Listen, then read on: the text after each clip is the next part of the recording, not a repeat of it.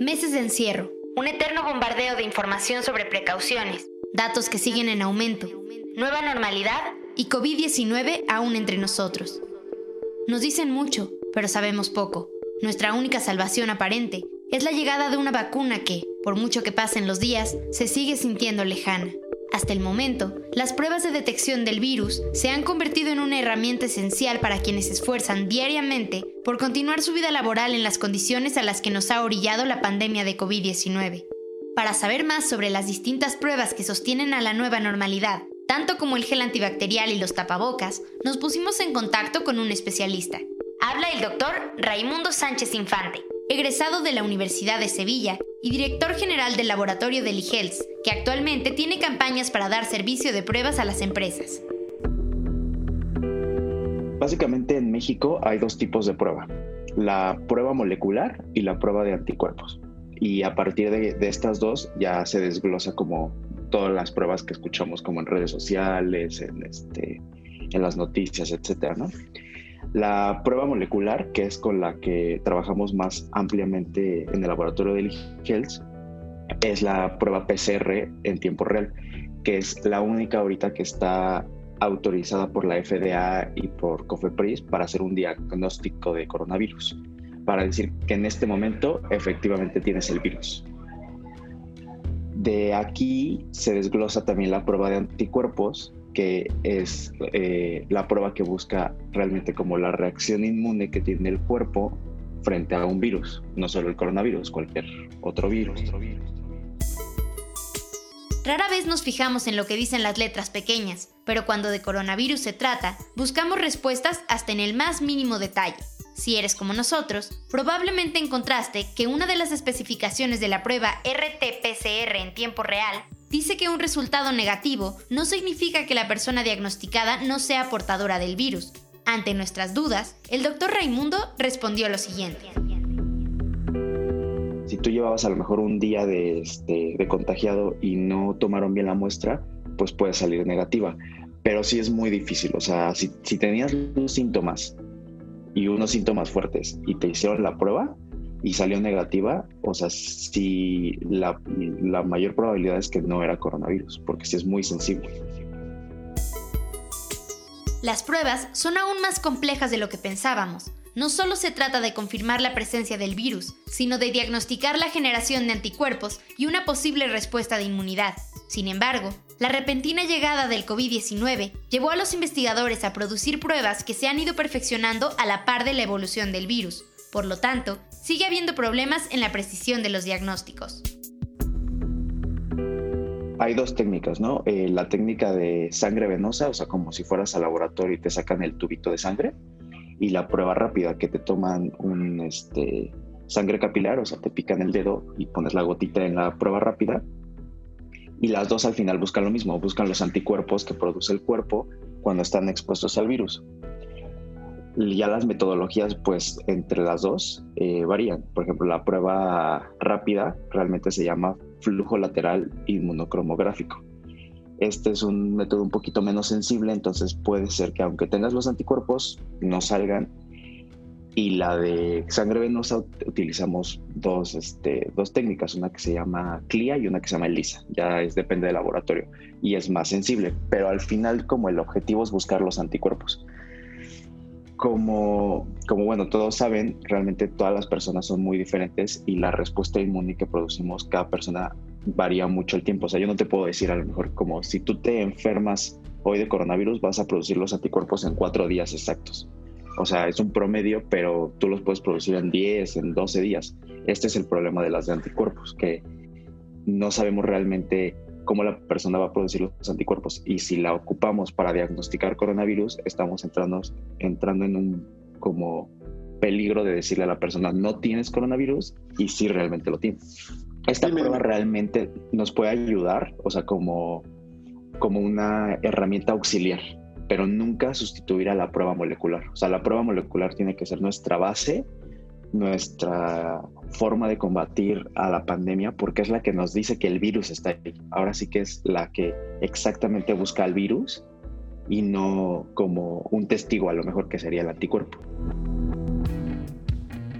Entre la incertidumbre y una interminable cuarentena, no podemos evitar preguntarnos por la efectividad de las pruebas. Los datos que responden a la cantidad de contagios y los avances que permiten el trabajo en la nueva normalidad se basan en los resultados de las mismas.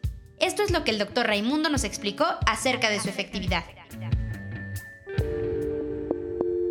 Por el momento la prueba PCR, si la, si, o sea, si la tomas bien, si haces una buena toma de muestra, si realmente, por ejemplo, el hisopado eh, se hace correctamente, se introduce a, la mucosa de la nariz de manera correcta y agarramos una buena cantidad, la, la, sensibilidad y especificidad, que es como lo que mide ahora sí que lo certero de las pruebas, se acerca mucho a un 98%. Entonces estamos hablando de que, de que es una prueba muy confiable. Esto realmente ya, ya en el futuro no vamos a poderte decir como, ay, es que y ahorita con la investigación vimos que es más confiable, sino que es como un promedio de lo que ya se está investigando y de lo que ya sabíamos de la prueba. Porque, bueno, para contarte un poco, esta prueba no, no, no es nueva, pues, o sea, no se desarrolló para el coronavirus, sino es una técnica que ya se utilizaba para otros virus, como, por ejemplo, herpes, este, citomegalovirus, etcétera. Entonces, realmente solo la adaptamos al coronavirus. Entonces, sabemos que esta prueba es bien tomada, de 98-99% confiable. Y la de anticuerpos, eh, la metodología pues ahora sí que varía. Por ejemplo, las pruebas rápidas son muchísimo, muchísimo menos sensibles que las eh, hechas en laboratorio, pero al final aquí entran dos factores, ¿no? O sea, la, el proceso de la muestra de laboratorio para ver qué tan sensible es, como te comentaba, por ejemplo, la PCR es 98, ¿no? Pero una prueba rápida a lo mejor es un 70% y una prueba este, de laboratorio de anticuerpos es un 98%, pero al final tú estás buscando una reacción que no sabes la persona cuánto tiempo se tarda en, en producirla. Una de las dudas que se siguen presentando hace referencia al manejo de recursos por parte del gobierno federal. Mientras que otros países han destacado por una estrategia basada en el testeo masivo de su población, en México no ha sido el centro de la estrategia. Sobre esto, el entrevistado habló de los criterios que tienen el gobierno federal y el papel que toma el sector privado. Los criterios del gobierno federal están como muy enfocados pues a que los recursos que tiene los enfoquen a las personas que lo necesitan al 100%, ¿no? Porque, por ejemplo, a lo mejor una persona que no tiene síntomas, pero le preocupa saber si se infectó porque tomó un vuelo, pues ahora el gobierno no se la va a hacer porque es como pues no va a gastar una prueba en una persona que solo quiere salir de la duda. A una persona a lo mejor que sí ya tiene fiebre, tos, este, malestar general, que podríamos sospechar, entonces el gobierno como que va a enfocar sus recursos en esa persona, ¿no?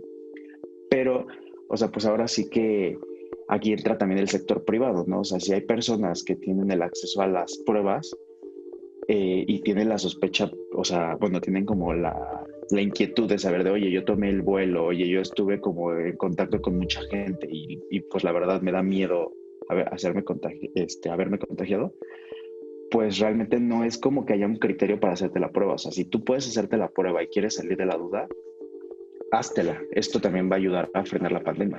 Pero en un país de tanta desigualdad económica, hacerse pruebas a conveniencia no es una posibilidad para todos. Al ser una prueba tan sensible y, hacer una prueba este, demasiado, eh, ¿cómo se dice?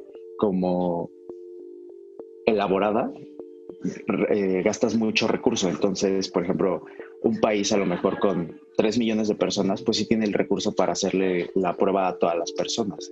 Pero un país como México, que somos 123 millones de personas, a lo mejor no nos alcanzaría a testear a toda la población.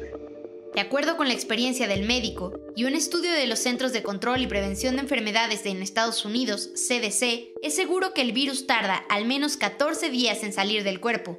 Esta es una de las certezas que tenemos del virus. El doctor Raimundo nos habla de ello cuando una persona es asintomática, o sea, y es, o sea, y es confirmada su infección por COVID, pero sí, o sea, fue asintomática, no presentó ningún síntoma, a los 14 días se elimina el virus de su cuerpo, en promedio. Y a los 14 días deja de ser contagiosa. De hecho, por ejemplo, yo con las empresas que trabajo lo que hacemos es las personas que son detectadas positivas y no presentan síntomas, a los 14 días les volvemos a hacer la PCR para corroborar que ya están no detectados y regresarlos a trabajar. Este es como el primer escalón, ¿no? Este es casi el 40% de la población que pasa por esta situación. De hecho, hay mucha gente que pues se infectó y nunca se dio cuenta. Luego tenemos la parte de las personas que sí desarrollaron síntomas, pero desarrollaron síntomas leves, o sea, solo fue a lo mejor como una fiebre muy ligera, tos seca, un malestar, pero no un malestar tan severo. Estas personas se tardan hasta 18 días en eliminar el virus. Y luego ya estábamos en el último escalón, que es las personas hospitalizadas, tanto las que requirieron oxígeno como las que intubaron. Y estas personas hemos visto que hasta 30 días se tardan en eliminar el virus. eliminar el virus.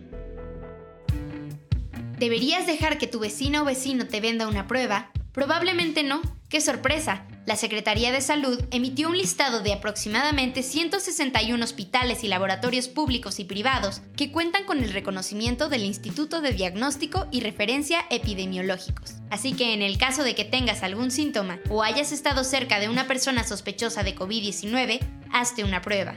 ¿Qué te parece? ¿Resolvimos algunas de tus dudas? No olvides que puedes escribirnos en arroba roxaguilar-bajo, arroba un chachito, arroba Emilio Zambe, arroba Emilia Rey 18 y por supuesto, arroba Ibero 909 FM. Arroba Ibero 909 FM.